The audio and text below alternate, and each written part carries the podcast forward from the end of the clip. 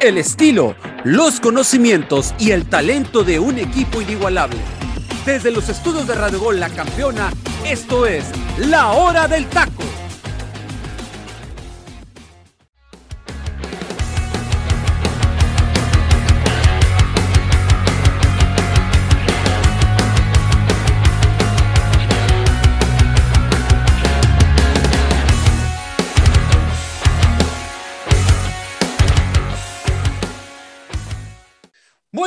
Tardes tengan todos ustedes y sean bienvenidos a una nueva emisión más de La Hora del Taco en este lunes 7 de febrero del año 2022. Iniciamos semana, como siempre, aquí sus amigos de La Hora del Taco, repito, el programa de su mayor preferencia, aquí a través de la plataforma digital de Radio Gor. Baje la aplicación, no le cuesta absolutamente nada. Síganos también en nuestras redes sociales, Facebook, Instagram, Twitter, como La Hora del Taco Oficial. Gracias a la gente que también nos sigue ya puntualmente, ya nos puede ver en todo color y a todo y por completo viendo todas nuestras imperfecciones y por ejemplo y por supuesto, perdón, también nuestras perfecciones, nuestro buen análisis, el debate y todo lo demás a través de la plataforma de YouTube. Y si usted nos quiere escuchar simplemente y no quiere eh, deleitarse con estos cinco bombones que hoy estamos aquí frente a usted, pues váyase a la plataforma de Spotify y nomás puede escuchar nuestras cálidas voces. Sin nada que decir y sin nada que iniciar, voy a, a iniciar, compañeros, porque hay mucho, pero mucho que platicar. Y arranco contigo, mi estimado José Luis Macías. Bienvenido a la hora del taco. José Luis, ¿quién hizo el peor ridículo del fin de semana? ¿Monterrey o América? Bienvenido. Puta, qué buena pregunta. Primero que nada, un placer estar aquí junto a mis compañeros Freddy López, José Ramón, mi hermanazo de Parleis, que es un gusto tenerlo aquí de nuevo con nosotros, y contigo, sin ninguna duda, teacher Delfino Cisneros con todo el fracaso que vivimos en el día del sábado por la tarde, noche en el Estadio Azteca, me quedo con el fracaso de Rayados de Monterrey. Porque es impresionante, ya llevaba rato que no lo decía, ¿verdad? Pero es impresionante que realmente Rayados de Monterrey, teniendo una plantilla con grandes futbolistas línea por línea, no haya podido con un equipo que tenía 10 bajas, ya sea por lesión o por COVID. Para que nos demos una referencia, el Al sí, campeón de la Champions League africana, realmente da muy buen papel, pero realmente viendo línea por línea, jugador tras jugador, de Rayados de Monterrey contra una plantilla suplente y pudiéramos llamarla B o C del Alalí, la verdad, yo creo que el equipo de, dirigido por el Vasco Arrigue, Aguirre, pues, deja mucho que deber. Y yo creo que todo lo que estuvimos planificando y hablando de selección mexicana con un, un técnico con poco criterio dentro del terreno de juego, creo que lo volvimos a ver sin ninguna duda, con el técnico mexicano. Y no solamente con él, ¿eh? porque algo está pasando actualmente que no es el Tata. Ahora es, fuera del Tata es Javier Aguirre, Solari, ¿quién más? ¿Quién más se va a contagiar de este bajo nivel técnico en nuestro fútbol mexicano o lo que rasga de nuestra misma liga? Correcto, José Luis. Le doy la bienvenida en este lunes, inicio de semana, a me da un gusto verte de nueva cuenta, ya recuperado y con todo lo demás. Me da mucho gusto verte, Luis Roberto González, nuestro saguito de Gol. Y para darte la bienvenida y que empieces con el análisis, si puedes, es, si puedes todavía, andas un poquito ahí medio tocadón todavía con la, con la tosecita, mi estimado Luis Roberto. ¿Quién hizo el peor ridículo de este fin de semana para ti, eh, Monterrey o América, mi estimado Saguito? Hola, teacher, ¿cómo está? Me da muchísimo gusto estar nuevamente en mi casa, eh, ver otra vez sus rostros, compañeros, estar otra vez analizando los análisis. esta última semana, pues los hacía en mi cabeza, ¿no? De selección y demás. Era como de, no manches, si yo estaría ahorita en la hora del taco, diría esto y acabaría el Tata y ya no defendería con nada a Funes Mori porque ya no puede y demás. Pero de ahí fuera, teacher, pues ya gracias a Dios bien, eh, tanto habíamos comentado, ¿no? Del COVID en la liga y demás, hay que cuidarnos, a pesar, teacher, de que estamos chavos nosotros, yo tengo 23 años, imagínense, y me pegó, me pegó, tuve que utilizar un tanque de oxígeno para respirar inclusive, imagínense nada más, entonces hay que cuidarnos todavía, esto no se termina en ningún motivo, no tenemos que bajar eh, la, la, guarda.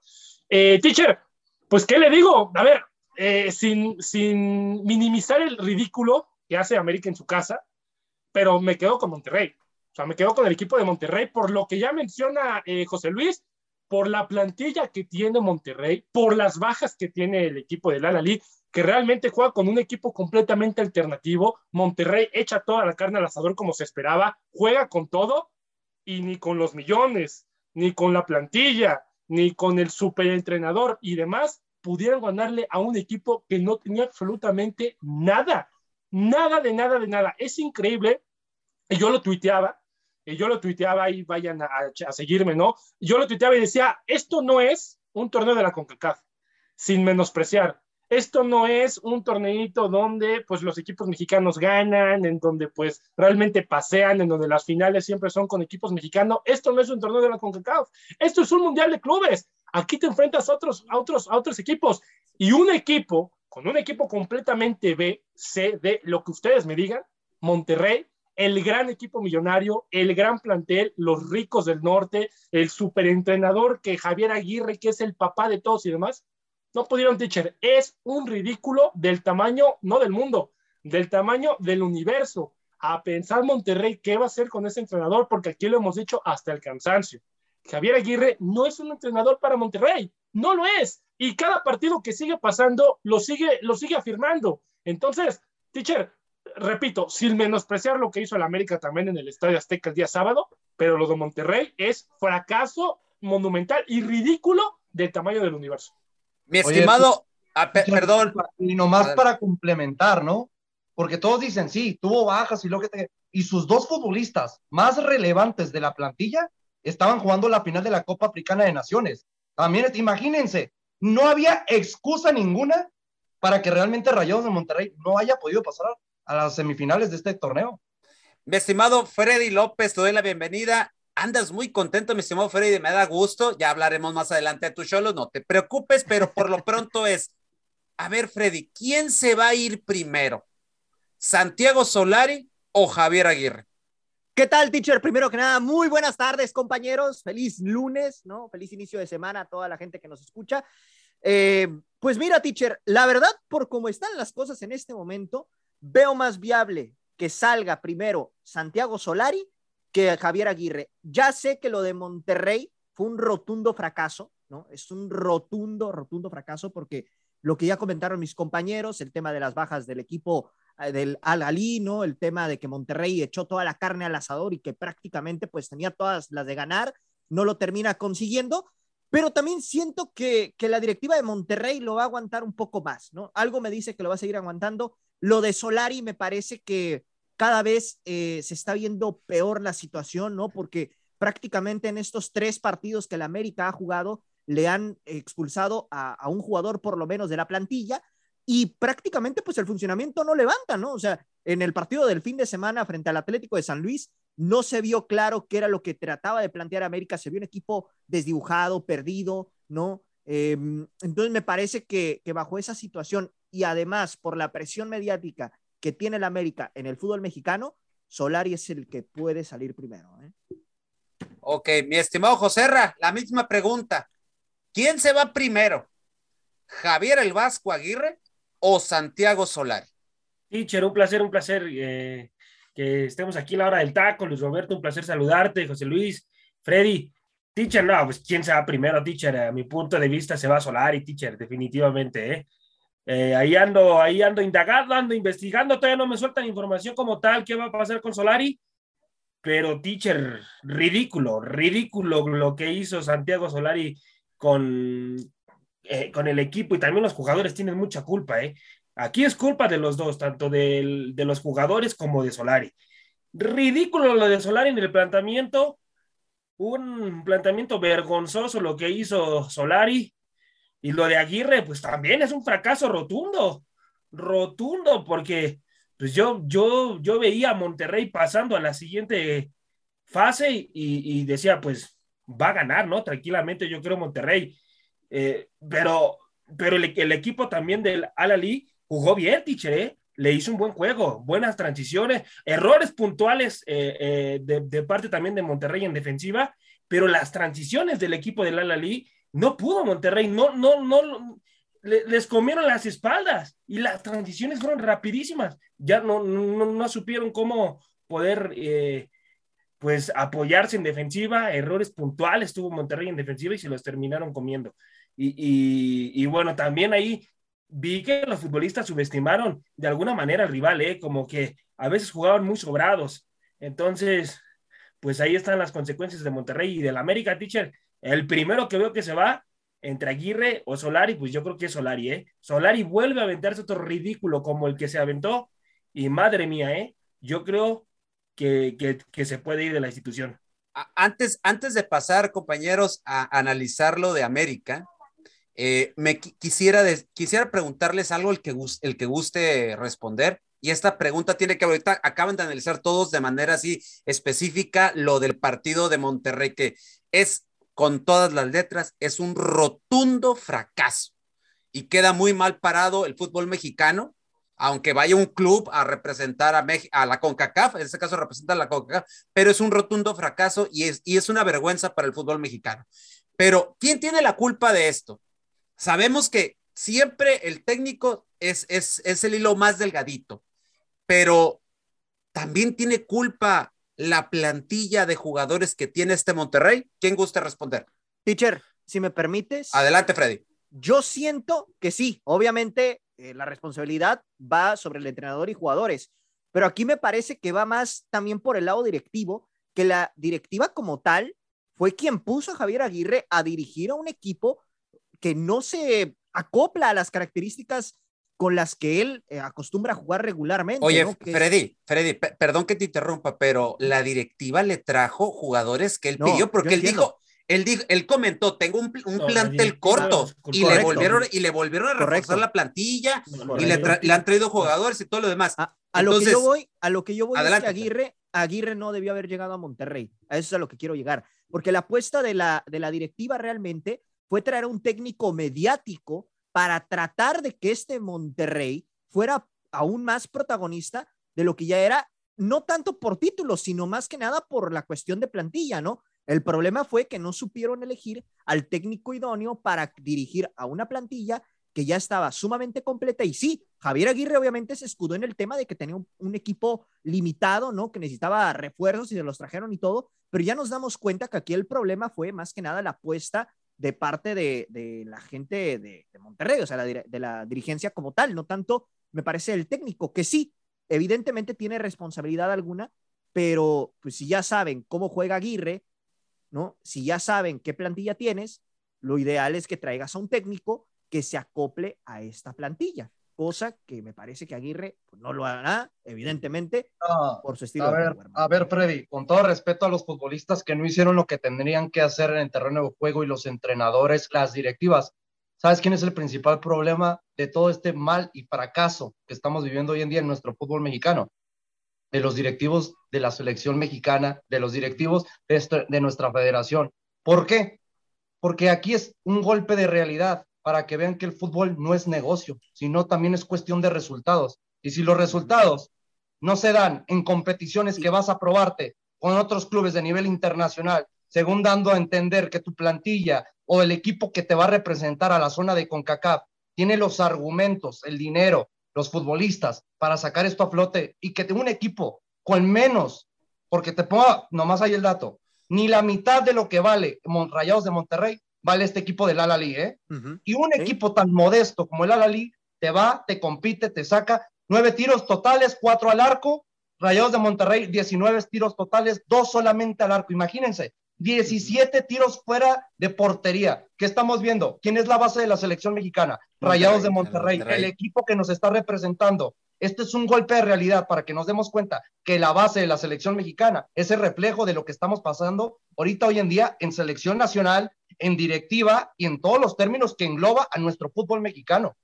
Sí, ahora, independientemente de eso, eh, compañeros, José Ramón lo decía hace rato, ¿no? Es que le ganaban las Pues sí, porque al final del día es otro fútbol. Repito, aquí no juegas contra los equipos de CONCACAF, que aquí lo sabemos, compañeros, que lo que más se dedican en un partido es a patear, es a patear al rival. No juegan fútbol, patean al rival. Sacan algún destello futbolístico, pero realmente los, equipos en CONCACAF, con todo respeto, son muy limitados, son muy pobres. Si acaso te ven a competir, pero ¿cuántas veces no hemos dicho nosotros que hasta los equipos mexicanos se exponen cuando visitan Honduras, cuando visitan eh, países de así, porque realmente lo único que saben hacer es, es pegarle al rival, es lastimarlos, es lesionarlos. Aquí te enfrentas a un, rival que es completamente diferente, a una cultura deportiva, futbolísticamente hablando, muy diferente a la que conocen los equipos. Sí, yo concuerdo con José Luis, ¿no? El tema de los, pues sí, de los directivos que al final del día pues eh, prácticamente ven el fútbol mexicano como un negocio y ven, más los intereses propios de ellos que en general, ¿no? De, de que avance la liga, de que realmente sea así.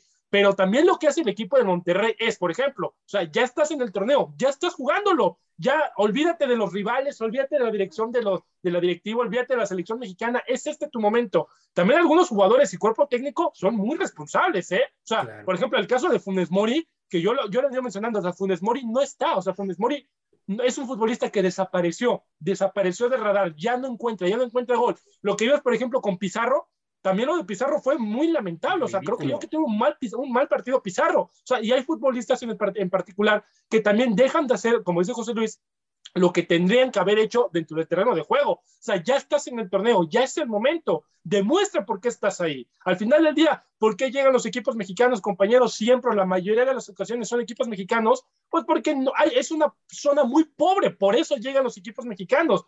¿Cuántas ocasiones ha llegado un equipo de la MLS o de otro país? Son muy contadas las ocasiones. Pero realmente, y bien lo dice José Luis, es un golpe de realidad para el fútbol mexicano, ¿eh? es un golpe de realidad para tanto que nosotros decimos que la Liga Mexicana y, que entonces, y que el Monterrey y demás no existe. Pero, pero, pero, entonces también el Monterrey está demostrando que es un equipo de medio pelo, hermano. No, no, no, no, no podemos ponerlo en la gran institución y candidato al título por el tremendo ridículo que acaba de hacer. A ver, con todo respeto a la, afición y la gente que nos sintoniza de, de Monterrey, su equipo es un equipo mediano con dinero no es un equipo grande, hermano. Así de sencillo. Y ahí es la prueba contundente de que el dinero no te da títulos. Lo hemos visto muchas veces en el fútbol internacional y en nuestra Liga MX. Así de nada, nada, más para cerrar este tema, José Luis lo acaba de decir, no el dinero te hace feliz, no el dinero te da títulos y te da lideratos. Hoy la nómina más baja de la liga es el líder, Puebla. Ahí nomás se las dejo. Madre y, mía, y ya pasando. Otro golpe de realidad y de y, y, ya pasando, ya pasando ahora sí lo que es la liga, porque quería tocar este monumental fracaso del director técnico, del mejor director técnico de todos los tiempos, como lo dice alguien por aquí en, este, en esta plataforma digital, pero ya me callo porque luego piden disculpas públicas, pero en fin. Este, voy con el América en contra de San Luis. José Luis, arranco contigo. Vergonzoso lo que pasó en el Estadio Azteca con este América de Santiago Solari. Pero te hago la pregunta directa. América se dio la media cancha al no poner un contención nominal. Jonathan Dos Santos no lo es y Naveda sí y estaba en, y estaba en la banca. No se le dio oportunidad otra vez al joven canterano de las Islas del la América, pero eso tuvo influencia en el partido porque América perdido en el primer tiempo con una media cancha inútil por completo. Sí, no, la verdad no tengo palabra para este fracaso porque también yo creo que podemos tomarlo en cuenta como un fracaso fuera de ser un partido de temporada regular. Este partido perdido en el Estadio Azteca contra el equipo del Atlético San Luis, que mis respetos, porque es un equipo que el, desde el primer minuto te salió a apretar, te jugó línea por línea realmente con cada uno de los futbolistas haciendo esa presión alta que identifica mucho a muchos equipos de nuestro fútbol mexicano, pero realmente a mí lo que me llama mucho la atención, y ahorita lo acabas de mencionar a la perfección, Jonathan Dos Santos no juega esa posición natural porque Jonathan Dos Santos es un medio de contención defensivo. Así que no podía utilizar la posición en general donde lo quiso plasmar Santiago Solari y ahí es cuando el América peca de inocente o de ignorante, podríamos, para mí ser ignorante para el técnico, porque la verdad, ves que todo el medio campo te lo está comiendo un chavito que se apellida Sanabri, que es canterano del Atlético de Madrid, y no por algo estás ido para que tenga minutos, continuidad. Ves que le estaba comiendo el mandado no solamente a Jonathan Dos Santos, le estaba comiendo el mandado a Cendejas, a Otero, lo mirabas en todas partes este chavito.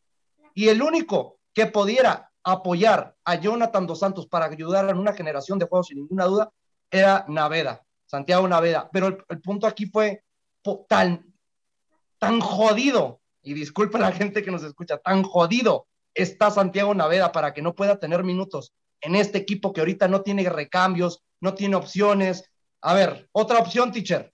Fácilmente pudiste ver acompañado en ese medio campo, bajando un poquito más a Jonathan Dos Santos, poniéndolo como un falso 5 y metiendo a, Diego Valdés que haga las funciones del mismo Jonathan Dos Santos.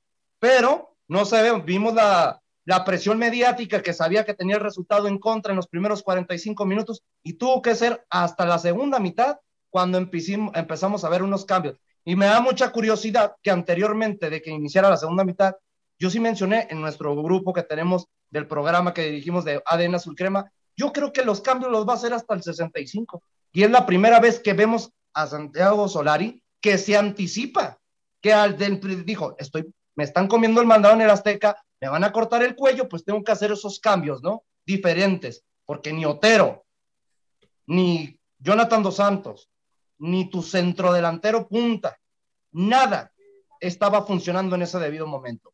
Y creo que los cambios, con todo respeto que entra Diego Valdés y todos a acompañar ese, ese medio campo y a sus compañeros en la ofensiva, fueron malos cambios, ¿eh?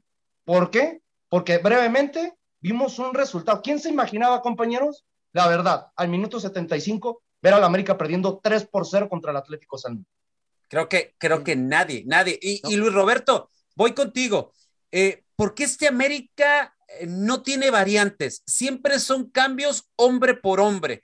Nunca vemos algo distinto. O sea, ayer, ayer, ayer, por ejemplo, eh, perdón, el sábado, mirábamos cómo Cendejas está totalmente perdido. La, la, lógica era, tiras a Cendejas por derecha, sacas a Autero, metes a Diego Valdés. O sea, y por ahí pones a Naveda, sacas o metes al cachorro, que el cachorro cuando entra recompone un poco medio campo. O digo un poco, ¿eh? Pero no se le ven variantes, no se le parece que no trabajan, Saguito. ¿Por qué no hay variantes en el equipo azul crema? Luego, teacher, sin menospreciar, por supuesto, la, la, labor del director técnico, muchas ocasiones el ser DT no es tan difícil. O sea, usted, teacher, acaba de dar los cambios que tenían que haber hecho y no es entrenador y no le pagan lo que le pagan a Solari. Y Santiago Solari poco a poco ha ido perdiendo eso. O sea, no, no tiene, eh, porque la banca tiene, y ustedes lo saben más que nada como americanistas, sí tiene algún variante, sí tiene algún jugador quizás de recambio, algún revulsivo, a lo mejor sí, pero siempre es lo mismo. Y yo lo veía y me parecía muy curioso y, y me lo preguntaba mismo y decía, pues es que, o sea, pues qué coño no tiene un jugador de recambio diferente, que no sea lo de siempre, que no sea el hombre por hombre, que no sea, o sea, posición por posición, independientemente de todo. Ahora, por ejemplo, tocando temas puntuales de Santiago Solari, se equivoca muchas veces en los cambios, o sea, en, en, poner también jugadores titulares, ¿no? Ya, por ejemplo, tocando la alineación del América, Miguel Ayun se vuelve loco, se vuelve loco y termina dando un patadón expulsado bien. Jordan Silva en la central, creo que también deja muchísimo que desear, pero mucho.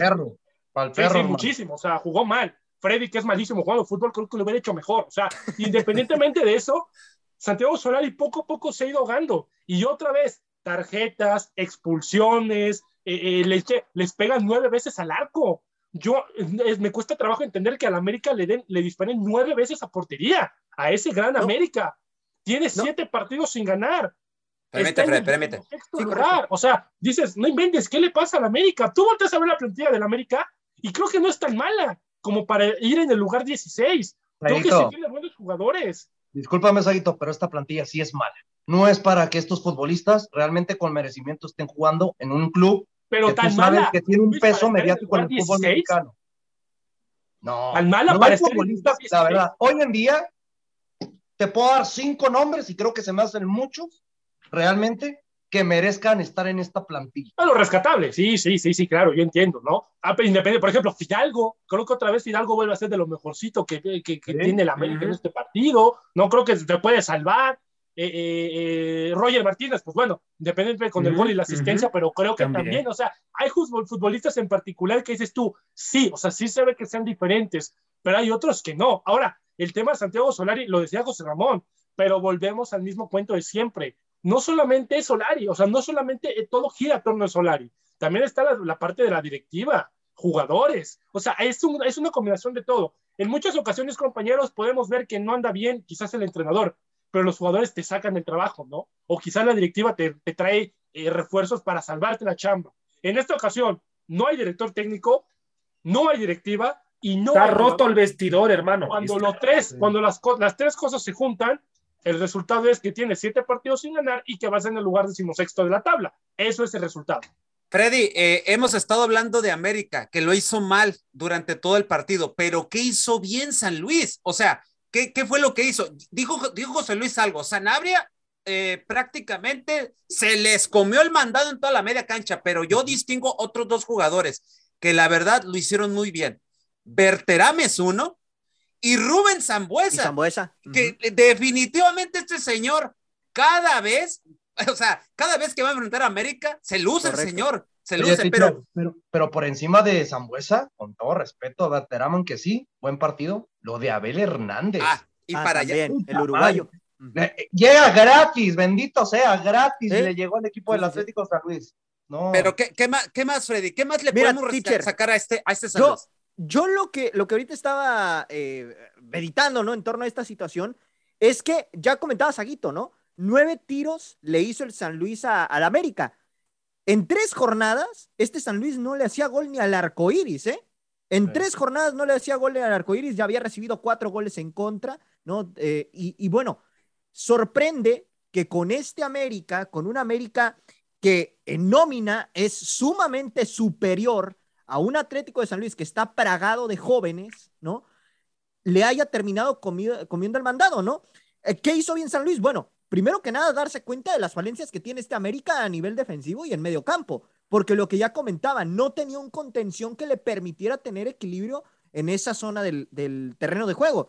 ¿Qué hizo eh, en este caso Sanabria? Bueno, aprovechar esas deficiencias que tenía Jonathan Dos Santos, esas deficiencias que tuvo Jordan Silva, que tuvo por ahí también el caso de Cáceres, ¿no? Y bueno, terminan capitalizando las oportunidades que el América les termina brindando y obviamente al aprovechar esas ocasiones que hoy en día en el fútbol mexicano muchos equipos desperdician sus oportunidades frente al marco, pues bueno, le termina dando estos tres goles de ventaja que ya prácticamente, pues al final del encuentro sí se ve que al San Luis le empieza a pesar un poquito eh, el tema ya del factor del partido, ¿no? El tema de que habían corrido bastante, que ya pues estaba el equipo un poquito desgastado. Y bueno, América se encuentra con la fortuna de esos dos goles cuando intenta eh, responder, se da cuenta que, que, que, bueno, este San Luis ya está golpeado, ¿no?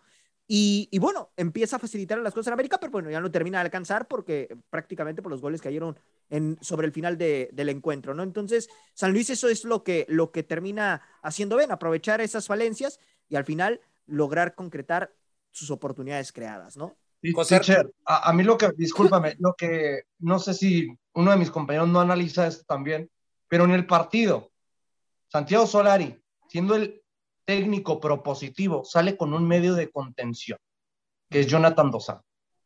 Y es jugando de local, urgido de conseguir los tres puntos. Uh -huh. Atlético San Luis sale de visitante con una línea de cinco marcada, con tres contenciones y dos delanteros. Uh -huh. Imagínense, sabiendo que salió con un contención que fue Jonathan Dos Santos, le puso a Sanabria, Iniestra y a Rubén Zambuesa. ¿Qué más libertades quería el técnico del Atlético de San Luis para hacer lo que quiera contra estas águilas del América? Sí. Y aquí es donde, por eso yo preguntaba hace rato, ¿dónde están las variantes? Porque si tú estás viendo cómo te está jugando desde un principio, los, los cambios los puedes hacer 5 o 10 minutos después. en contención. Sendejas ni siquiera conoce esa posición. Así es. Eh, José ya para cerrar eh, esto, antes de irnos al momento musical de la hora del taco, te leo algunas de las declaraciones que dio Santiago Solari.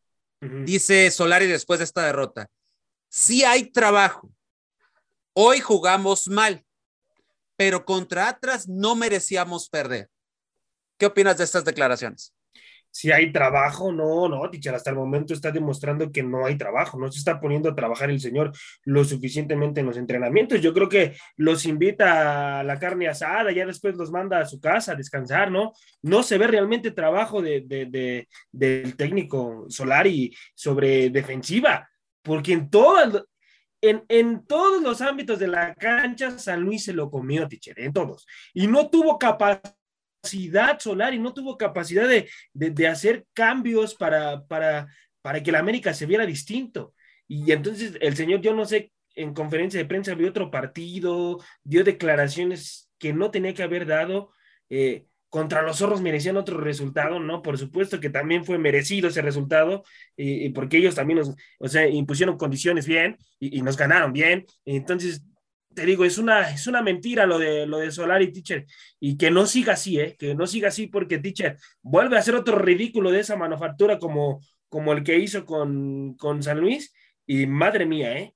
Madre mía, porque, porque le fueron a leer la cartilla, teacher, ¿eh? Le fueron a leer la cartilla. Algo que me sorprende con estas declaraciones es de que, a ver, la semana pasada fue Leaño con este tipo de, que ocuparon más minutos para, para conseguir el, triunfo, ¿no? Ahora Santiago Solari se ven el, se toma en la mete en la mesa el partido de la jornada pasada. Acabas de perder contra el Atlético de San Luis, no contra Atlas. Entonces, nomás faltó, lo tomé igual, ¿eh? Que con Leaño. Ya nomás falta que hubiera dicho, denme dos minutos más y empato el partido. No más esperaba eso. Te lo juro. Ahora, teacher, un dato nada más, quizás no tiene nada que ver, ¿no? Y, pero creo yo que demuestra el momento que vive el América. Partido contra el Puebla, se ve expulsado Roger Martínez. Partido contra el Atlas, se ve expulsado Viñas. Partido contra el Atlético de San Luis, se ve expulsado la Jun. Tres expulsiones en los últimos tres partidos.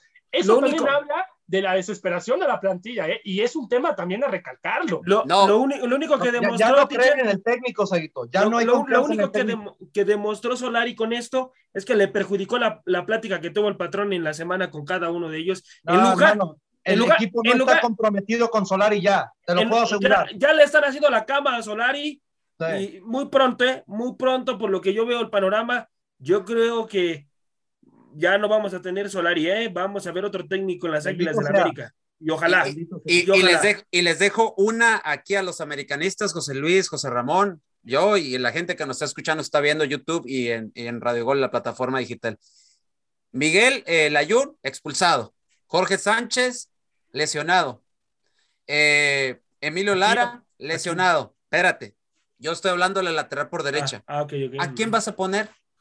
Así nomás la dejo. Así no, ya no tienes laterales nominales por derecha. No tienes, no tienes. La única era la Jun y la Jun sale expulsado por la calentura del partido y la frustración de haber perdido por tres goles a dos. Va a tener que acomodar a Luis Fuentes, picha. Pues yo no sé qué vaya a pasar, pero va el, el siguiente partido de América es contra Santos y Santos también viene mal. Vamos a ver qué pasa. No hace falta que Santos aquí vuelva a sacar su mejor funcionamiento y veamos a Santos por pasar Y falta que te anote Leonardo Suárez para acabarla. Y, de para que la cuña apriete, ¿no? Madre y el, mía. Y el huevo Lozano para amarrar el asunto, ¿no? No, no, no, Entonces, vámonos al momento musical de la hora del taco. Gracias por acompañarnos en este lunes 7 de febrero del 2022. Vámonos, mi Freddy, a la rola. Este es el momento musical de La Hora del Taco.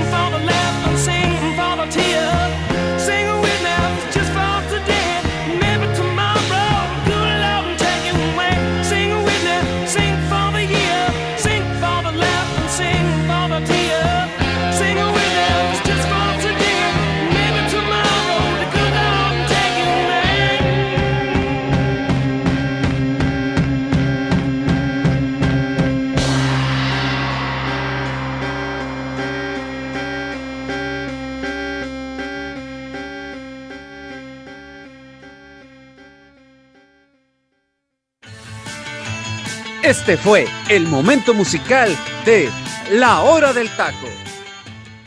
Regresamos a su programa La Hora del Taco y hoy en el momento musical tuvimos una de las bandas más legendarias del rock de todos los tiempos, la banda de Aerosmith, presentó su, su álbum, de, de su álbum, mejor dicho, Aerosmith. Presentamos esta canción Dream On, que para los que no sabían, Steve Tyler escribió esta canción en el año de 1965 y fue hasta el año de 1973, en junio, que debutan con este sencillo, en este, con este disco, y es el primer sencillo que los catapulta a lo que fue la gran carrera que tienen y siguen teniendo esta gente de Aerosmith, que Aerosmith, nada más para su conocimiento, abrimos este, esta semana de, de, este, de aquí de, de, la hora del taco en el momento musical. Aerosmith ya estuvo en un Super Bowl, ¿eh? Ojo, en un medio tiempo de Super Bowl. Y por ahí al final, o sea, vamos a tener algunos momentitos, ahorita que ya vamos a la semana enfilada, que yo sé es fútbol americano, pero estamos dando gusto al buen Saguito y a mucha gente que le gusta y que en, este, en esta semana se vuelven expertos en la NFL, como hay muchos, ¿no? Pero en fin, nada más para recordar eso, ¿no? Entonces, esta canción en el año del 76 fue, eh, fue nominada como el mejor sencillo de esos años y alcanzó la lista 6 de Billboard. Y la, la canción, fíjense, la canción eh, en Boston, el lugar de origen de la banda, en cuanto salió, ocupó las primeras posiciones de la lista y una estación de radio muy famosa ahí mismo en la ciudad de Boston, la WBZ de la FM, la designó como el sencillo más popular de ese año. Hoy en el momento musical de la hora del taco, la legendaria banda de Aerosmith. ¿Alguien que quiera comentarlo, compañeros, antes de pasar al siguiente momento del análisis de la hora del taco? Sí, teacher, eh, Aerosmith, eh, yo lo conozco por el Super y aparte porque en un capítulo de Los Simpsons también sale, siempre salen ahí personajes icónicos de Los Simpsons. Aerosmith es uno, y sí fue en el 35, en el Super Bowl 35, en la temporada del 2000-2001 en el Raymond James, en el estado de Tampa, de los Bucaneros, donde se jugó el Supertazón y donde estaba, eh, apareció Aerosmith al medio tiempo.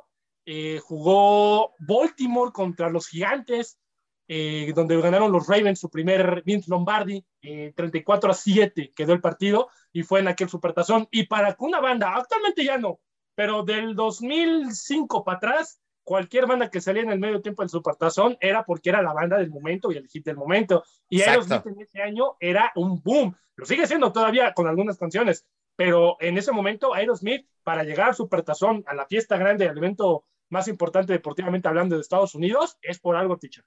Así es, así es correcto. Bueno, no que me quiero no sé si alguien quería comentar algo más antes de pasar al análisis. No, vámonos entonces, pues porque luego el tiempo nos trae carrereados. Eh, arranco contigo, mi estimado José Luis, de nueva cuenta. Puebla, el líder de la competencia. Le mandamos un saludo a Jimena. Saguito está también contento. Pues, obviamente, a Jimena. Sí, sí, sí. dijeron, dijeron por ahí. Festejo doble porque también en la femenil ganaron, teacher, ¿eh? Festejo doble para Jime. Dijeron que Jimena. Ah, lo aceptaste. dijeron por ahí que Jimena compró semitas para todo el estadio de la felicidad que tenía, ¿no? bueno, bueno, pues por ahí, saludo a Jimena, ya la, ya la veremos aquí en la semana. Eh, oye, José Luis, la nómina más baja del país sigue haciendo bien las cosas. ¿Sorpresa o ya es una realidad el conjunto de la franja de Nicolás Lalcamón? Compromiso, yo le llamaría teacher, porque la verdad los futbolistas que tiene esta plantilla, hoy en día sabemos que en el fútbol mexicano o en el fútbol internacional no tienen ese reconocimiento que se les debería de tomar. ¿A qué me refiero? Que si Maximiliano Araujo, si Guillermo Martínez, si otro de sus compañeros de la plantilla en el once inicial no están dando resultados, aparece George Corral, aparece Federico Mancuello, aparece Lucas Maya, aparecen todos los que tienen que aparecer. Imagínense, para que Jordi Cortizo, Jordi Cortizo, que viene de Cholos, venga de hacer un partidazo para que nos demos cuenta. Entonces el problema no era la institución, sino era realmente la entrega que le estaba y la confianza que te da este técnico, el Arcamón. Yo creo que lo del Arcamón está dando a denotar, y uh, creo que en términos generales, no porque muchos equipos en Sudamérica y nuestra, en nuestra misma liga local ya lo están buscando con nueva perspectiva. Se lo platicamos a Jimena la semana pasada. Oye, ya en seis meses se le acaba el contrato al Arcamón y el compromiso con los futbolistas ahí está. Va a tratar, tal vez si no renueva, ella dice que sí, pero el dinero, con dinero baila el perro, señoritas. Así que con eso yo lo veo complicado que pueda mantenerse, pero yo creo, teacher, también algo muy importante que acabas de mencionar. Realidad es una realidad, porque con futbolistas de muy poco peso, como digo, de Buen, Juan Pablo Segovia, el mismo George Corral que lo mencionaba, Guillermo Martínez, Maximiliano Araujo, que para mí Maximiliano Araujo es un futbolista que no debería estar en Puebla, debería estar en un Monterrey, en un Tigres, hasta ya lo vinieron a buscar, no sé si se acuerden, antes de que llegaran los multimillonarios a Newcastle, el Newcastle ya había preguntado por los servicios del futbolista uruguayo, así que la verdad tiene muy grandes cualidades y no podemos descartar algo. El capitanismo y el liderazgo de Anthony Silva en el terreno de juego. Sí, sí, sí. Lo del portero es espectacular, porque a sus 35 años de edad, cómo todavía plasma esa energía, esa, esa motivación, que fuera de que la plasme con sus compañeros en la central, parece cadenita, porque los de la central se la proyectan a los del medio campo y los del medio campo a los atacantes. No por algo el Puebla hoy en día es el líder del fútbol mexicano con justa razón y con muy buena efectividad. Así es. Eh, Freddy, eh, yo sé que tú sigues a Querétaro, no sé por qué, ¿verdad? Pero este, pero sí te quisiera preguntar, ¿qué tiene que hacer Querétaro para dar un poquito más de competitividad y un poquito más de pelea en la liga? Pues mira, básicamente ahorita la situación de Querétaro está muy complicada, ¿no? Ya lo veníamos platicando, es una plantilla que, se, que prácticamente contrataron lo que encontraron, teacher. Y no es que menosprecie a, a los futbolistas de Querétaro, pero tú volteas a ver el equipo, está pragado de futbolistas que prácticamente no tuvieron cavidad en la liga. ¿A quiénes me refiero? Pablo Barrera, está el caso del mismo, eh, el caso de Perg, ¿no? Está el único chico que me parece rescatable es Siqueira, ¿eh? De esta plantilla. El único que veo rescatable es Siqueira. Está Fidel Martínez, que estuvo en Cholos, que prácticamente su segunda etapa fue bastante triste, ¿no? Entonces, bajo esta situación, pues, ¿qué se puede esperar, no? Ahora, estaba leyendo el día de ayer, teacher. Dice, es que Querétaro tiene lesionados. El único lesionado que tiene es Osvaldito Martínez, ya un futbolista de 38 años, que prácticamente ha venido a la baja, entonces realmente no hace la diferencia. Tiene a Sepúlveda, que vive su segunda o tercera etapa con el conjunto queretano, que tampoco es que llegó con, con el olfato goleador, ¿no? Creo que su mejor temporada se la vi en el 2015, ¿no? Cuando Querétaro enfrentó esta final contra Santos.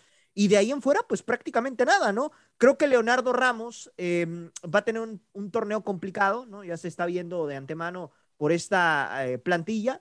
Y bueno, eh, realmente le va a costar mucho el, torneo a, al equipo, ¿eh? No veo a este Querétaro compitiendo, a pesar de que tiene a un referente en el arco como lo es Washington Aguirre, que ayer no sale eh, en el cuadro titular, el titular fue Toño Rodríguez, ¿no? Pero me parece que, que, este Querétaro, vaya que lo va a estar padeciendo esta temporada, incluso igual o peor que la temporada pasada, ¿eh?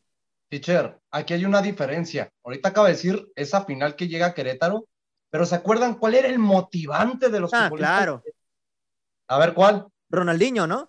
Ahí está, tenías una figura mediática que tal vez ¿Sí? ya no te aportaba mucho, ¿Ese sí? pero era como un entrenador, porque Correcto. él casi no, casi no jugaba, ¿eh? Para la gente que diga, no, es que el Querétaro fue por Ronaldinho. No, no, no. No, no. Fue por esa motivación y ese Así impacto es. mediático que te generó en el fútbol ¿Qué? mexicano y hace que des ese golpe de compromiso y calidad, cosa que hoy en día tal vez Querétaro no lo tiene en el terreno de juego, pero Así lo tiene en el banquillo con la. Es más, José Luis, yo creo que hasta el mismo Querétaro, los jugadores jugaban más para impresionar a Ronaldinho que a la afición y al entrenador, porque sí se veía muchísimo. No, y checa la plantilla Sanito. que acompañaba a Ronaldinho, hermano. Estaba Ciña, estaba Zambetso, sí, sí, sí. estaba no, William da Silva. Acuérdense de algo, que hasta varios futbolistas de Querétaro en ese momento fueron entrevistados. Él deci ellos decían, es que mi admiración de joven era ver a Ronaldinho y tenerlo aquí, pues ¿qué querías hacer? Lucirte, obvio. Claro, claro, Teacher, el, el, tocando, el tema, tocando el tema de Puebla, que yo estoy aquí en la ciudad y lo veo todos los días. Un, número uno, aman al Arcamón, lo aman, la gente lo ama. Creo, uh -huh. teacher, y, y, y, me atrevería a decirlo, creo que es más importante el director técnico del Puebla que el mismo gobernador de la ciudad. Así se las pongo. Eh, la gente lo adora, la gente lo quiere, lo ama. Es un tipo que declara bien, es un tipo humilde, es un tipo que trabaja, es un tipo que vino a hacer las cosas bien, es un tipo que, que, que, tiene esa, esa facilidad con el jugador, porque aquí en Puebla Teacher se maneja mucho de que el Puebla de la Franja no es un equipo, realmente es una familia, por lo que ha hecho el Arcamón, los famosos Larcaboys. Ahora, el siguiente torneo, ya les decían ustedes, se termina su contrato, le quedan seis meses. Hay equipos que ya están apuntando para llevárselo, ¿eh? y uno de ellos es Guadalajara. Guadalajara está se planea que le van a ofrecer cerca de 2 millones de dólares anuales al Arcamón para llevárselo, para que ningún equipo se lo lleve, ¿eh? Y va a estar en la pelea también el mismo Monterrey, Monterrey. el América, que le encantaría tenerlo ahí. Tigres, Claro. Hasta Oiga, el mismo oiga, Tigres claro, llega para Pero casar. volvemos a lo mismo, Saguito y compañeros. El Arcamón ahorita está luciendo, pero cuando llega un equipo mediático, la A presión va ver, a si ser es lo mismo. Correcto. Era el triple. Y ahora, si se le Es exigía que- poquito con esta plantilla, imagínate lo que se le va a exigir con una plantilla mediática. ¿Sabes cuál es la que- diferencia, hermano? Que yo noto y no sé, que aquí en Puebla no hay figuras, no hay, media, no hay figuras mediáticas. Por Así eso, hay, como no, nomás No. que no tienen los reflectores Ah, que. A ver, un ejemplo. a lo que voy. Igual tres futbolistas, Freddy, que Puntuales, de claro, fútbol y mexicano los tiene. son titulares. Sí, Te lo voy a dar. Número uno, Maximiliano Araujo, ajá, sí, sí, sí. Anthony Silva, Ujú, Israel Reyes. Hoy Yo a en lo día que lo que están haciendo esos tres futbolistas. Correcto. Imagínense, saca el resultado teniendo Israel Reyes Yo- y a Parra en la banca. Dos Eh, futbolistas yo a lo que me refiero, hermano- Son titulares. Yo a lo que me refiero con este comentario no era tanto el hecho de que no hubiera futbolistas que lucieran en este momento. Yo me refería a que hubiese figuras como tal de trayectoria en el fútbol mexicano, como en el caso de Monterrey, que Esteban Andrade ya tiene una trayectoria en Argentina. A ver, como- hermano, Anthony Silva no tiene trayectoria. Anthony Te- es el único, hermano. Es el único, es el único. Es el único. de Anthony A Silva, ver, ¿eh? a ver, es- escucha, A ver. A lo que no, yo no, voy- es que, a ver, a lo que yo estamos voy, hablando, Anthony Silva hoy en día es figura yo del lo fútbol sé, mexicano. yo lo sé, y también Ah, lo fue en Paraguay, y también lo es en. Paraguay. A ver, ¿me estás escuchando o no? Estás diciendo lo- figuras, hermano. Por eso, por eso. Ya yo a lo que una. voy, escucha, hombre, a ver, Dime, ahí te va. A lo que yo voy es que el, el caso de Anthony Silva, sí, es la figura ahorita de- del equipo Puebla, pero a lo que yo me refiero es de que en Monterrey está plagado de figuras, en América lo mismo, cosa que en Puebla, como el referente es Anthony Silva, el Anthony Silva es el más fuerte de, le- de la plantilla en este momento. Por lo tanto, manejar un vestidor con tantas figuras en un equipo, eso es lo que podría dificultar al Arcamón en un futuro si sale de la institución. A eso es a lo que me trato de referir en este momento. Hermano, no, entonces no escuchaste lo que te dije antes de decir esto, ¿verdad? Por Entonces, supuesto que Parece sí. que hablé al aire, a lo baboso. No, sí lo mencionaste, sí lo No, no, pues mencionaste. es que, entonces, no repitas palabras que ya te mencioné. No, Creo pero que la gente va a decir, para eso mejor escucho un replay, una, una repetición. No, no, no, no, no, no, no. No, No, Pero es que, a ver, estoy hablando de figuras en el terreno de juego. Tal vez aunque no tenga muchas figuras en el terreno de juego, eh, el equipo de Puebla te plasma una idea. Y es la idea del Arcamón, no es la idea de los futbolistas. Freddy. Correcto, correcto. No, pero Correcto. yo sí, yo sí, yo sí entendí, yo sí entendí a Freddy, este José Luis, cabrón, para que entiendas, muchacho cabroncito. No, Este, yo y también y estés entendí, hermano. Nomás que hay que No. entender que él dice, Puebla no tiene figuras. Claro que tiene figuras. No, del tiene figuras, peso, pero no del mismo peso que otros equipos. claro, sí claro, sí, tiene. guardando proporciones, pero sí, o sea, no tiene, por ejemplo, un Ander Pierre Guignac, figuras de ese tipo. ¿no? Exactamente. Tiene jugadores que tienen renombre. Ahora, lo que dice Freddy, yo, completo, yo, yo concuerdo completamente con él. Qué diferente es trabajar en un equipo que realmente no te exigen, porque el Puebla no te exige en el campeonato. O sea, no es un, ay, si no ganas el campeonato es un fracaso. Con que Puebla califica el repechaje, literal, ya es un logro para ellos.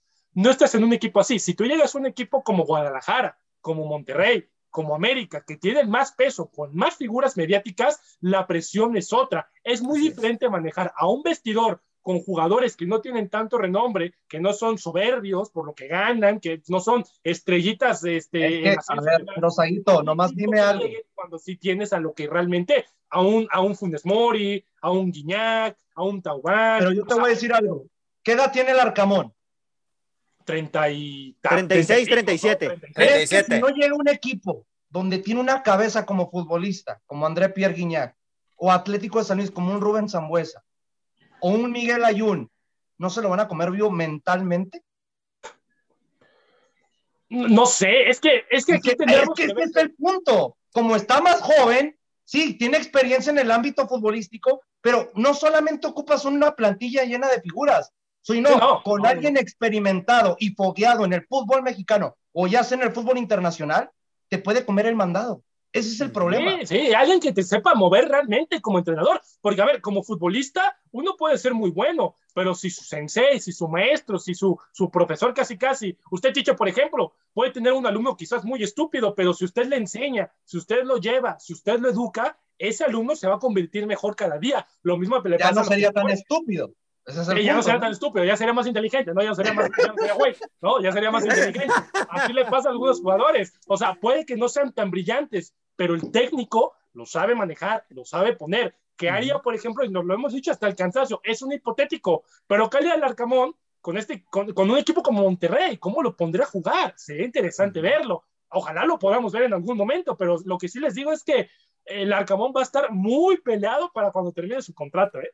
Ok, antes, de, antes de, finalizar el programa para la plataforma digital de Radio Gol, si usted nos quiere seguir escuchando, nos vayas a Spotify, ahí vamos a terminar eh, todo el análisis de esta jornada. Bueno, de lo que falta en la jornada, porque todavía hoy tenemos un partido pendiente que es el del Cruz Azul León y el pendiente de Guadalajara contra los Bravos del abuelito de José Ramón, así es de que toda la semana tendrás mucho que platicar de la jornada.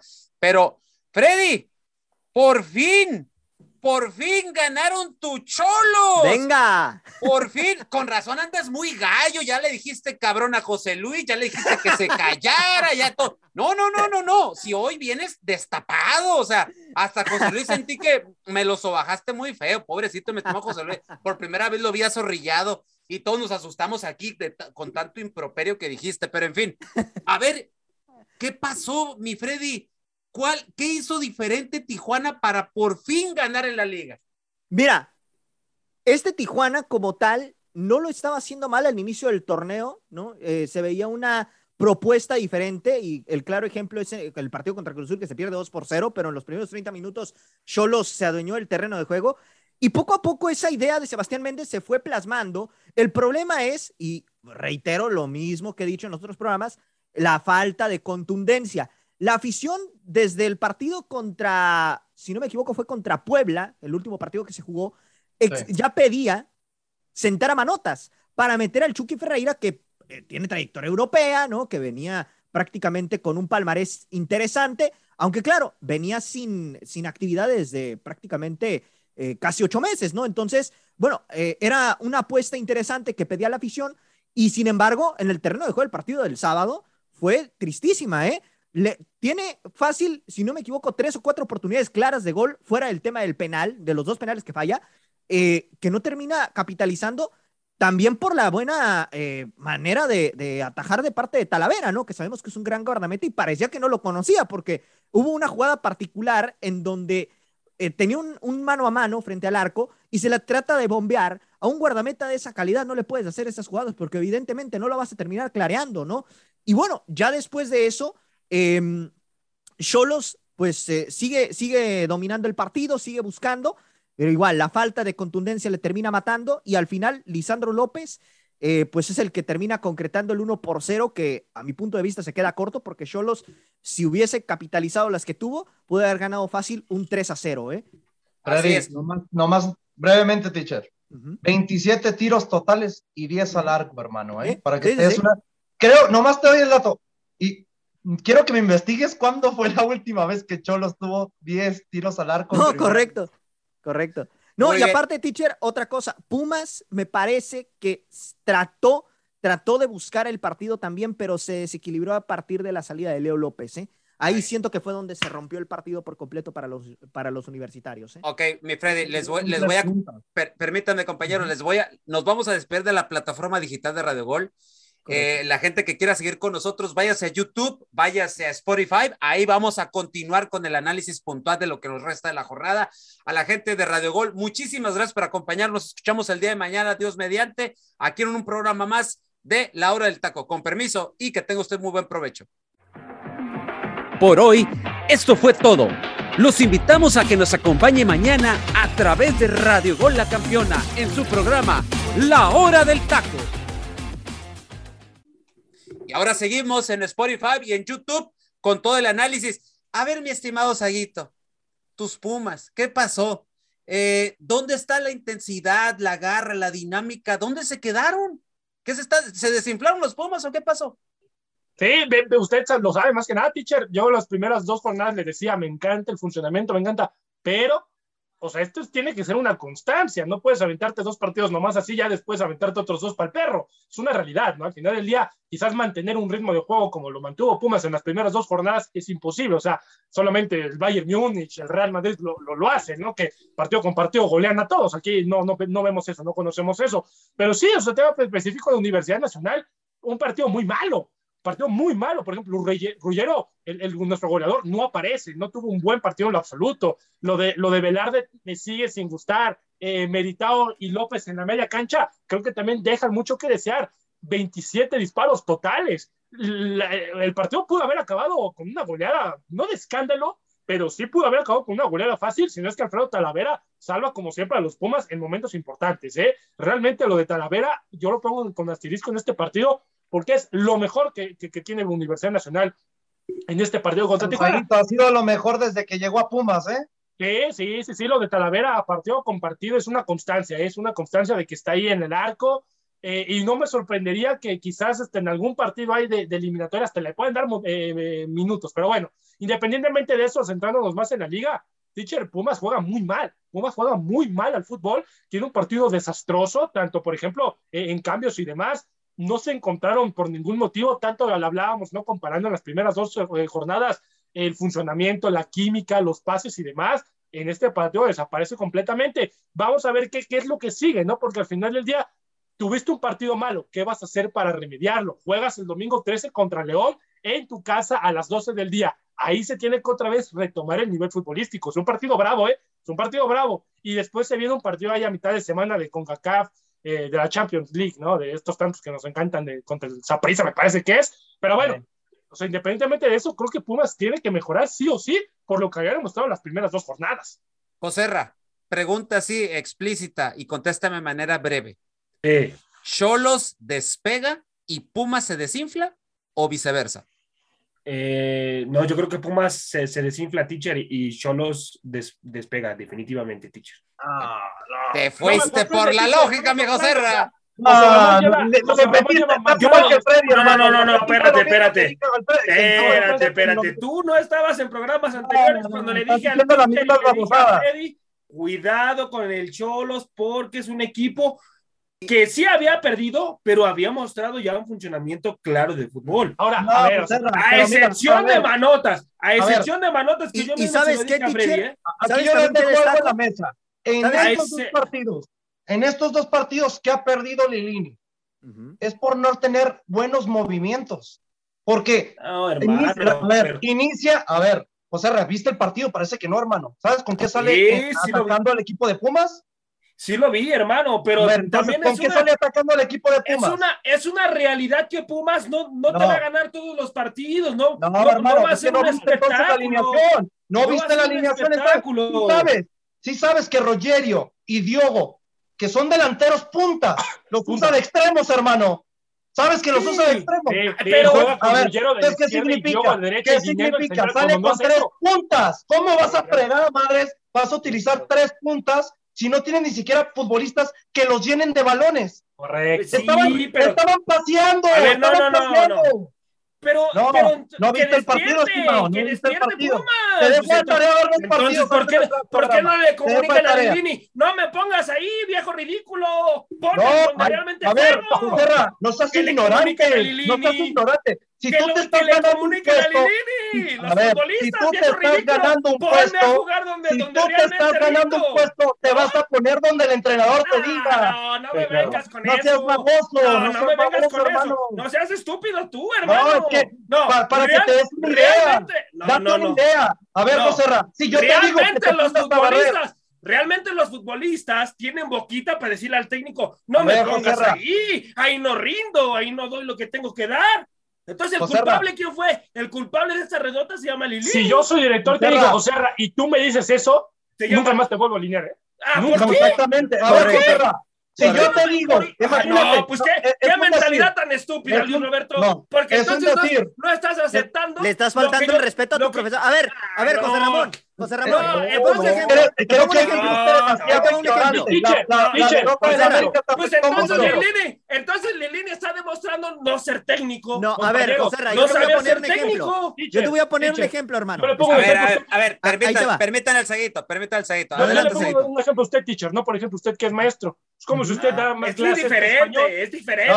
No, es la misma- Es muy distinto. Es la No, misma cosa, es la lo misma mismo. cosa. No es lo mismo. Usted tiene lo que dar mismo. las clases de matemáticas a partir de ahora porque nuestro maestro se, le, se, se enfermó y no. Ni modo que el teacher le va a decir a su jefe, no, no puedo, no, puedo. rindo. No, Claro. más, no puedo. Lo haces, lo tienes que hacer. ¿Por No te No, corre, no, no, no, pero, no, no, pero a lo Hay mismo. ciertas áreas que por no. favor. Ah, en el este fútbol, en el desgraciado, fútbol, por claro favor. que puedes decirle al este. eso. El punto favor. es este. Tal vez Por no favor. corren al teacher para que entiendas con manzanas, tal vez no lo corren, pero no, No. le van a dar la misma preferencia que tenía anteriormente porque no Correcto, quiso cumplir. correcto. Ese es el Ah, problema. no, es Tienes que que jugar donde el entrenador te diga.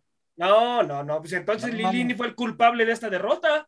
De. Claro, ¿Por qué nadie tú? está diciendo que no. Sí, claro, Solamente si te estoy dando la alineación. Y entonces, Porque espérate. todos dicen, Entonces, es que si el no futbolista- nada. No, es no, que Beckham que espérate. lo A ver, puso. Entonces, si el futbolista al ratito se le pone al técnico y le dice, ya está mal el futbolista, ¿por qué le faltó el respeto al técnico? No, No, pero es que el futbolista está para un dar un profesional. punto de vista, no para decir Ah, lo que ¿cuál tiene que hacer el entrenador. Sí, sí está para ser profesional, no pero, decir ento- no. pero entonces, ¿qué no, va, no vale el punto de vista del futbolista o qué, Luis Roberto? No, sí, pero No a ver, es que manches, güey, no, no, no, no, no. Lo que quiero entiendas tú es, uno, por ejemplo, uno puede ser Diogo, es delantero. Bien lo dice José Luis, y, y Es- tiene toda la razón, porque es verdad. Juegas Es con, como- dos, con, con dos laterales. Diogo y Ruggiero no juegan así. Ellos son dos puntas. No son Si tú pones, extremos, son delanteros punta. Eh, si tú pones ¿Y a? Diogo, por ejemplo, y dices, ¿sabes qué, Diogo? Ve a parar el penal, te va a decir, "Ay, pues no manches, pues no soy portero, también tú no, no inventes, ¿no? Ajá. Pero si lo pones en una posición que no es, lo tienes que rendir. Es, en un, tra- es un trabajo. No, no, no, no, no, no, no, Bueno, no, compañeros, no. A ti te ¿qué pa- decías, Entonces, espérate, teacher, espérese. Entonces, si a ti en tu trabajo te ponen a hacer algo que no sabes hacer, lo vas a hacer aunque no lo sepas hacer. Lo, te, lo vas, Vas a hacer. cumplir, No, vas a no, cumplir no, con tu deber. no, le vas a decir a tu jefe, le vas a decir a tu jefe, Un claro ejemplo, y tú lo dijiste, ¿eh? Y tú lo dijiste. Córdoba, Córdoba en América. Córdoba en América. A ver, ¿qué a ver, compañeros, No, compañeros, no, a ver, no, silencio todos, ya. Por ejemplo, en esta tranquilos, tranquilos. nada más, nada más para terminar, en esta industria, por ejemplo, José Ramón, si a ti te dicen, ¿sabes qué, José Ramón? Tú eres un comunicólogo deportivo, vas a tener que hablar del supertazón.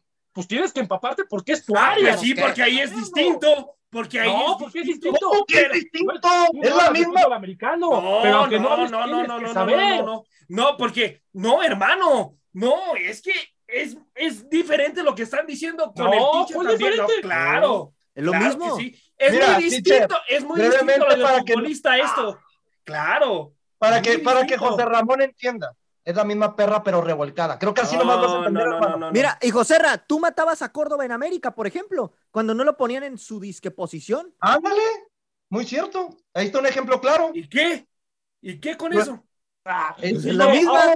Es lo ¿Y mismo. Es lo mismo. Bueno, No, demos, no, demos no, de Oye, no, oye, no, teacher, todas- nada más, nada más. Espérate, Freddy, ya, ya, ya. Nada más me no lo voy a permite permitir. No, ya no, ya no, No, permito. Nada Ya, más iba a destacar lo de Montesinos, que en lo particular debutó y me gustó lo que hizo, ¿eh? Ah, pues Lo qué bueno. Me, me da Que se vaya gusto, preparando verdad. Renato para, para sentar banca, ¿eh? Sí, Correcto. sí, sí, sí, No, correcto. y- tengo lo punto porque se me hace que América lo va a comprar el, el- más tarde Sí. que temprano, ¿eh? Sí, sí, No, sí. Es lo más tarde que temprano. ¿Y por Ah, qué no ya- se lo ganó antes de Otero, teacher? Es la pregunta. Ah, pregúntale a Santiago Baños, ya sabemos cómo se las gastan allá, ¿no? Bueno, vamos a hablar del vigente campeón, del vigente campeón. Atlas le gana a Santos en el, en el duelo de hermanitos de Grupo Orlegui.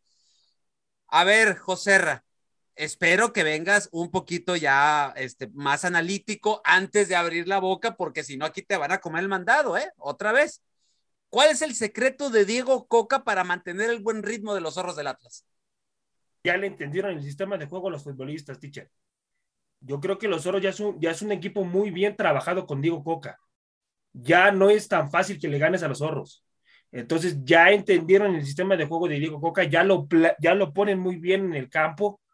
Lo, lo, lo, de, lo de la central es, es majestuoso lo, lo que hicieron. También el, el, el partido que, que se avienta eh, Furch también muy buen partido. O sea, todos los futbolistas te rinden y eso es muy bueno. Eso, por, por, por, eso es que los zorros están donde están y es merecido.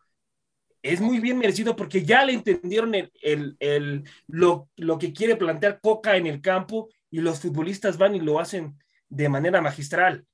Y muy, bien. muy, muy, muy merecido la, la victoria por parte de, de, los zorros. Y un, un Santos teacher que, pues bueno, se, se, desinfló por completo, no, no, no le agarra el modo Caixinha. Eh, es un equipo que si, que si califica repechaje, pues, pues realmente va a ser un gran premio. Pero realmente yo no le veo ni calificando a. No ha cambiado nada, no ha cambiado nada la plantilla, ¿eh? el único que se fue fue Diego Valdés. Es la misma plantilla. José, José Luis. Pero con ese futbolista tuvo para entonces e, era su futbolista puntual y no han encontrado un Diego Valdés. Entonces Llegaron, compraron, a ver, hermano, compraron a Carol Preciado. Todavía Carol Preciado. hizo gol, ¿eh? Y Otero, Otero mejor se lo hubiéramos regresado porque yo les dije muy bien que iba a ser un Ibargüen más. Y pues bueno, mejor se hubiera quedado en Santos. José Luis. mira, dices, no tienen futbolista. Carol Preciado debuta y hace gol. Ahí nomás para tan mal, ¿no? El no, pero me, a mí el teacher me preguntó por parte de los zorros. José Luis, ah. eh, siguiendo con Atlas, ¿es candidato al título? ¿Es candidato a ser el bicampeón? Es el candidato con el otro campeón del año 2021, con la máquina de Cruz Azul. Para mí son los dos equipos a vencer en esta, este grita 20, eh, Guardianes 2022. Pero sí hay manera de vencerlo, Tichere. ¿eh? Yo no lo veo tan así de como lo mencionan al Atlas. Yo creo que al Atlas lo puedes lastimar mucho o lo puedes dañar mucho en su funcionamiento de juego si atacas mucho por las bandas porque nos olvidamos de que Barbosa y Reyes suben demasiado a proponer que dan tantas libertades. Ese es el problema. Dan tantos espacios al ataque. Y ahí está el mero ejemplo. Acuérdense del partido contra las Águilas de la América. Sí, te pega dos goles de, a lo contragolpe, a, su juego y lo que tú quieras. Pero la primera mitad, el América le pudo haber pasado por encima al equipo si hubiera tenido efectividad. Retomando a que otro equipo que proponga con la misma iniciativa de los primeros 45 contra el América y que tenga efectividad de gol, sin ninguna duda le puede sacar el resultado a un equipo de los rojinegros del Atlas. Sí es candidato, sin ninguna duda, yo creo que está en los tres ahorita candidatos. Primero, no bajo a la máquina, me sigo con la máquina desde que se los había mencionado antes de que iniciara la temporada regular. Creo que la máquina de Cruz Azul, por futbolistas, por calidad de, estilo de juego y todo ello, ha demostrado ser el candidato número uno. En número dos, creo que me quedo con Atlas o Tigres. Entre ellos dos está balanceando esa segunda oportunidad de que sean los segundos candidatos para poder conseguir este Guardianes 2022 sin ninguna duda. Saguito, eh, ¿qué pasa con Caixinha? Eh, ¿le, ha costado, eh, ¿Le ha costado a la plantilla entender el proceso del cambio de técnico o Caixinha realmente, mm, pues para mí, siempre, yo lo dije desde que venía, anda obsoleto en ciertas cuestiones técnicas. ¿Qué es lo que está sucediendo ahí en Santos, mi, querido Saguito? No, teacher, mire, yo siempre he mencionado que los segundos regresos o los regresos no son tan bellos como mucha gente lo plantea. nunca son buenas. Sí, sí, exacto, exacto, exacto. Yo realmente soy enemigo de eso porque se repite un proceso. Si te saliste por algo, pues al final del día fue, fue por algo, ¿no? Ahora, Caixinha no es que venía de tener éxito en, en, otros equipos, también venía de tener papeles muy malos, muy malos a donde se había parado a dirigir, ¿eh? Ahora, independientemente de todo eso, ¿no? Ya en Santos, pues sí, creo que sí termina afectando porque aparte inclusive, o sea, lo de Almada, ¿no? Tocamos el tema de Almada, pues sí venía pues con, con, con torneos quizás no levantando el título y demás, pero por lo menos yo creo que por lo menos se veía una idea de lo que quería jugar Almada y tenías destellos bien importantes en el torneo regular. Ahora, con Caixinha te cambian un esquema de un día para otro con un entrenador nuevo y llega con otras ideas. Por ejemplo, a mí eh, me, me, llama la atención las tres eh, partes de derecha e izquierda en la parte defensiva, por ejemplo, con Campos, Doria y Rodríguez en, en la central. Creo que Torres se salva un poco, pero creo yo que también los tres centrales bueno, los dos centrales y Turatelar por la izquierda, creo que cuando terminan dando por un, buen partido, ¿no? En la mitad del campo avientas el camión con cuatro, de izquierda a derecha con Lozano, Gorriarán, que creo que fue de lo más decente, Cervantes y Orrantia. Creo yo, teacher, que realmente a Caixinha pues le hace falta más empaparse, ¿no? Del fútbol mexicano, parece que ya se le había olvidado cómo era, pero bien lo dicen, ¿no? O sea, yo con Santos pues, no le tengo mucha fe con este entrenador porque pues es un entrenador más, con todo respeto, es un entrenador más, es de esos como ya obsoletones, del montón, de los que están rotando nomás equipo a ver qué agarra, y yo creo que ya no tiene una idea clara de lo que realmente quiere hacer Caixinha con sus clubes. Correcto. Eh, Tigres empata, perdón, empata. Le, empataron, mejor dicho, en algún momento. Eso en, quería. en algún momento, pero Miguel Herrera, yo sigo sin entender, y voy contigo, José Luis, sigo sin entender por qué Miguel Herrera va a ganar los partidos de manera cómoda. Llega un, llega un, lapso ahí como de que, de, como que dan bajón. El, el equipo contrario el empate, en este caso el Morelia Morado, y por ahí los andaban haciendo ver mal con los cambios, pero yo no entendí por qué Beñat San José saca el mejor hombre de Mazatlán, que era el buen amigo de José Ramón, Nicolás Benedetti. Eh, ¿Qué pasa con estos Tigres, mi estimado José Luis? Pues son efectivos en sus debidos facetas de los partidos. Lo hemos visto en este inicio de temporada, hablando del partido pasado contra los Pumas de Universidad que ganan de último minuto, ¿no? Con un penal algo dudoso, pero las pocas oportunidades que tienen las han sabido aprovechar. Y creo que el volcán se vuelve a retomar. ¿Por qué se vuelve a retomar? Porque sí, en tu último partido contra el equipo líder del fútbol mexicano como fue el Puebla, te vino a hacer el, te vino a comer el mandado y poco estuvo el equipo de Mazatlán también de conseguirte un empate 4 por 4, pero bueno, mínimo, hablando de funcionamiento de Miguel Herrera y los futbolistas, la calidad, para muchos que decían que André Pierre Guignac ya estaba muerto, eh, jugando mal, todavía te da resultados. Y va a ser muy complicado hoy en día que el Cocolizo, ya sea el Diente López, aquí no, a quien pongas en apoyo o supliendo al futbolista francés hoy en día, pueda tener esa efectividad de gol, ni siquiera estando a un 60% de la calidad del futbolista a sus 36 años. Así que yo creo que, sin ninguna duda, un futbolista que hoy en día también tendríamos que aplaudir y que se ha adaptado desde el primer momento que llegó a la institución es Juan Vigón. Juan Vigón, pedido express de Miguel Herrera, realmente ha sido, creo que, el mediocampista más rentable por encima de Guido y de Carioca. Es lo que más sorprende. Y no siendo titular, cuando le dan oportunidades de tener un fogueo de partidos titulares o los pocos minutos cuando entra de recambio, siempre es un futbolista que te da otro planteamiento. Y lo vimos. Y Roberto lo puede decir a la perfección. Contra Pumas, iban perdiendo. Pumas pudo haber goleado. Entra Bigón, le come el mandado todo el medio campo. Le come a todos, a todos se empieza. Y ahí se empiezan a ver las libertades de Nico López, de, de Jaquino, del mismo, del mismo Cocolizo, André Pierre Guignac, entre sus compañeros, Julián Luis Quiñones.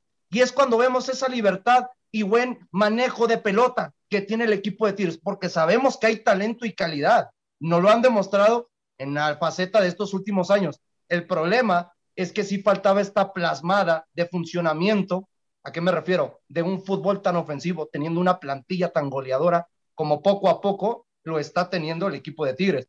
Y bien lo mencionaste, teacher, el problema de estos Tigres sigue siendo la defensa. El problema es que trajeron a Limnoski, pero Limnoski, yo me acuerdo de un Limnoski que es una coladera, ¿eh? Y regresó, yo creo, para seguir siendo esa coladera con el equipo de Tigres. Así es. A ver, Joserra, tanto que criticabas tú a Benedetti y gol asistencia, tres pases claves en el partido, pero Beñat San José lo cambia en el momento que está el partido empatado, que yo no entendí por qué lo cambia. No lo entendí. Y, siento yo que ahí. Quería el 2 a 2. Y, ahí siento yo que, que, pues paga caro y Tigres le coma el mandado. Eh, ¿Qué le pasa al Morelia Morado en específico a Nicolás Benedetti y compañía? Yo creo que está rindiendo ahí porque se acomodó al sistema de juego del técnico. Eh, no le está comiendo tanto la presión como en América. Benedetti mismo lo dijo en conferencia de prensa, estar en un equipo tan importante como América es de mucha presión y, ya él desgraciadamente le, lo comió la presión, teacher no supo manejar la presión y lo sabemos todos, en un equipo tan importante como América, Guadalajara, el mismo Pumas, si como futbolista no estás hecho para, podrás tener mucho talento, teacher, pero si llegas a un estadio azteca lleno, por ejemplo, y, no sabes manejar la presión, te empieza a imponer como futbolista, entonces hay muchos futbolistas que también nos han comido eso. Y desgraciadamente Benedetti en América, pues no rindió. Y de aquí con el Morelia Morado, sí está rindiendo porque, les repito, es un equipo que no tiene tanto ese nivel mediático como lo tenía en América y se está acomodando el sistema de juego del técnico que está demostrando realmente su calidad. Con América también, pues las lesiones lo comieron mucho, eh, no, no, no, no, no se le acomodaron los tiempos a Benedetti y cuando, y cuando lo quisieron meter, pues tampoco rendía, tampoco demostraba Benedetti eh, que, que, estaba hecho para jugar en la institución. Y, y, no entiendo, yo la verdad el cambio del técnico era su mejor hombre, era el que estaba poniendo asistencias, era el que estaba jalando ante la marca, el que más preocupaba a Tigres, una buena anotación la que hizo, que a mi punto de vista también se lo come ahí Nahuel, se come el gol, pero pero buen futbolista, yo no sé por qué lo sacó. Yo concuerdo con José Luis, me imagino que ya quería el empate, nunca se imaginó que en cinco minutos le clavaron dos goles y pues bueno, lamentable, pero aplaudo lo de Benedetti, está, está hecho para un equipo chico, teacher, no para un equipo grande, lamentablemente. Y, y volvemos a ver los momentos de adversidad, ¿eh? De Miguel Herrera, que cómo te sabe resolver partidos cuando los va perdiendo o cuando los va empatando. Nada más lo único, José Luis, que yo veo aquí con Tigres, eh, eh, y vuelvo, en la defensa sí, sigue siendo el punto, el talón de Aquiles de Miguel Herrera, pero ojo, José Luis, porque donde le, se le, toque un equipo que le coma el mandado y que no lo deje respirar, le pueden sacar los partidos importantes. y el problema de este equipo, teacher, no sé si se dieron cuenta, compañeros, que hubo mucha libertad en el medio campo. ¿Por qué? Porque en vez de Guido, que se enfocan en recuperación de balón, lo metes como un falso central. Estaba de cinco. Estaba cada rato, en vez de apoyarse con sus mediocampistas, lo mirábamos más retrocediendo como un, para marcar esa línea de cinco que nos tiene tan, tan caracterizadas Miguel Herrera, pero tratando en vez de teniendo tanta posesión de balón, ¿por qué no aprovechaste para tener esas virtudes y poder masacrear al equipo literal de Mazatlán en los primeros 45 minutos? Porque un 2 a 0 queda corto cortísimo, diría yo. Eh, ya, ya para, para cerrar ya esta parte, ya los puse a trabajar horas extras, perdónme compañeros, pero Freddy, eh, pues Pachuca le saca el resultado a Necaxa eh, por 3 a 1. ¿Qué nos puedes decir de ese partido, mi estimado Freddy? Un partido en el que Pachuca prácticamente pues se adueña del, del, encuentro, ¿no? buenos goles, ¿no? Prefiere el técnico del equipo de los Tuzos, Almada, poner de arranque a Romario Ibarra le termina resultando por este chavito Brian González, que lo venía haciendo bien la temporada pasada. Eh, un golazo de Avilés Hurtado, también de chilena, que es la, si no me equivoco, la segunda o tercera anotación que hace de, de, dicha magnitud, ¿no? Yo le recuerdo esa chilena que hizo con Cholos en contra de Atlas también ahí en el Estadio Jalisco, y bueno, esta que hizo en el Victoria, la verdad que, que fue bastante espectacular. Y pues bueno, Necaxa, a pesar de que, de que tenía un hombre de más, ¿no? Por la expulsión de Eric Sánchez, prácticamente no se encontró en el terreno de juego. Se ve claramente que este equipo está muy limitado en todos los aspectos, ¿no? Realmente no se lo reforzaron eh, con, con, futbolistas que pudieran pesar en el terreno de juego. Y bueno, prácticamente esa, esa plantilla tan corta que tiene en este momento Pablo Guede, pues le está eh, cobrando factura, ¿no? Un buen triunfo de Pachuca que me parece que ha arrancado bien el campeonato y vamos a ver pues si termina concretándolo eh, al, final de la temporada, clasificándose de manera directa a la liguilla, ¿no? Que por lo que está haciendo ahorita, me parece que sí tiene material para lograrlo, ¿eh? Luis Roberto, y ya para cerrar el análisis de toda esta jornada, hoy eh, León se enfrenta a Cruz Azul, ¿qué podemos esperar de este partido? Que lo, dijimos la semana pasada, es el partido de esta jornada. ¿Qué, nos qué, esperamos de este partido, Luis Roberto? Sí, sí, sí, pues creo yo que es un partido demasiado parejo, muy, muy parejo. Vamos a ver cómo, cómo viene Cruz Azul después de este parón, ¿no? De este descanso también, León, pero por supuesto, pues creo que para algunos equipos siempre lo hemos mencionado, ¿no? Puede beneficiar o puede perjudicar. Es el partido de la, de la, de la semana, de la jornada, como lo quieran llamar. Sí, sí, lo es. Un partido muy cerrado y un partido muy peleado, sobre todo en mitad de cancha, ¿eh? Tanto de León como de, de, Cruz Azul. Lo hemos venido mencionando, Cruz Azul hizo buenas incorporaciones en el mercado eh, de transferencias para, para justamente eh, reforzar esta, esta máquina y sobre todo a la central. Creo que lo hizo bien y, y, creo que va a ser un partido muy, muy, muy apretado. ¿eh? Lo que sí les digo es que ojalá sigamos con la misma tendencia de goles que tuvimos en, en, estas, en estos partidos, porque se ha visto un nivel de goles demasiado o mucho para las primeras jornadas, cosa que no estamos acostumbrados, pero el tema de Cruz Azul sí quiero verlo yo cómo le va después de este, de este descanso que tuvieron por la fecha FIFA y el tema de León también, porque León con todo lo nuevo y con entrenador y demás, eh, tiene cosas importantes para demostrar. ¿eh? Ok, Saguito, ¿quién, ¿quién saca el resultado el día de hoy? Ay, lo gana, lo gana el, el azul, lo gana el azul 2-1. 2-1. José Luis, ¿quién gana? Gana Cruz Azul, igual creo que 2-1. José Ramón. Lo gana Cruz Azul, teacher, por la forma en cómo viene jugando, ¿eh? Yo creo que lo gana Cruz Azul, dos goles por cero, teacher. Ok, Freddy. Yo creo que va a ser un empate, uno a uno, teacher. Coincido, coincido yo contigo, Freddy. Yo voy al empate, pero no 1-1. Yo voy a un empate, un 2 a 2. Y creo que va a ser un partido con, con goles parejo y bueno. Yo espero un partido bueno. Compañeros, pues nos despedimos. Gracias a la gente que nos acompañó en Spotify, que la gente que nos acompañó en la plataforma de YouTube. Muchísimas gracias. Me los esperamos en la plataforma digital de Radio Gol y obviamente también aquí en Spotify y también aquí en la plataforma digital de YouTube. A nombre de José Luis Macías, José Ramón, Luis Roberto, Freddy López y su servidor en la conducción del Filo Cisneros, esto fue la hora del taco. Con permiso, que tenga usted un extraordinario lunes e inicio de semana. Con permiso.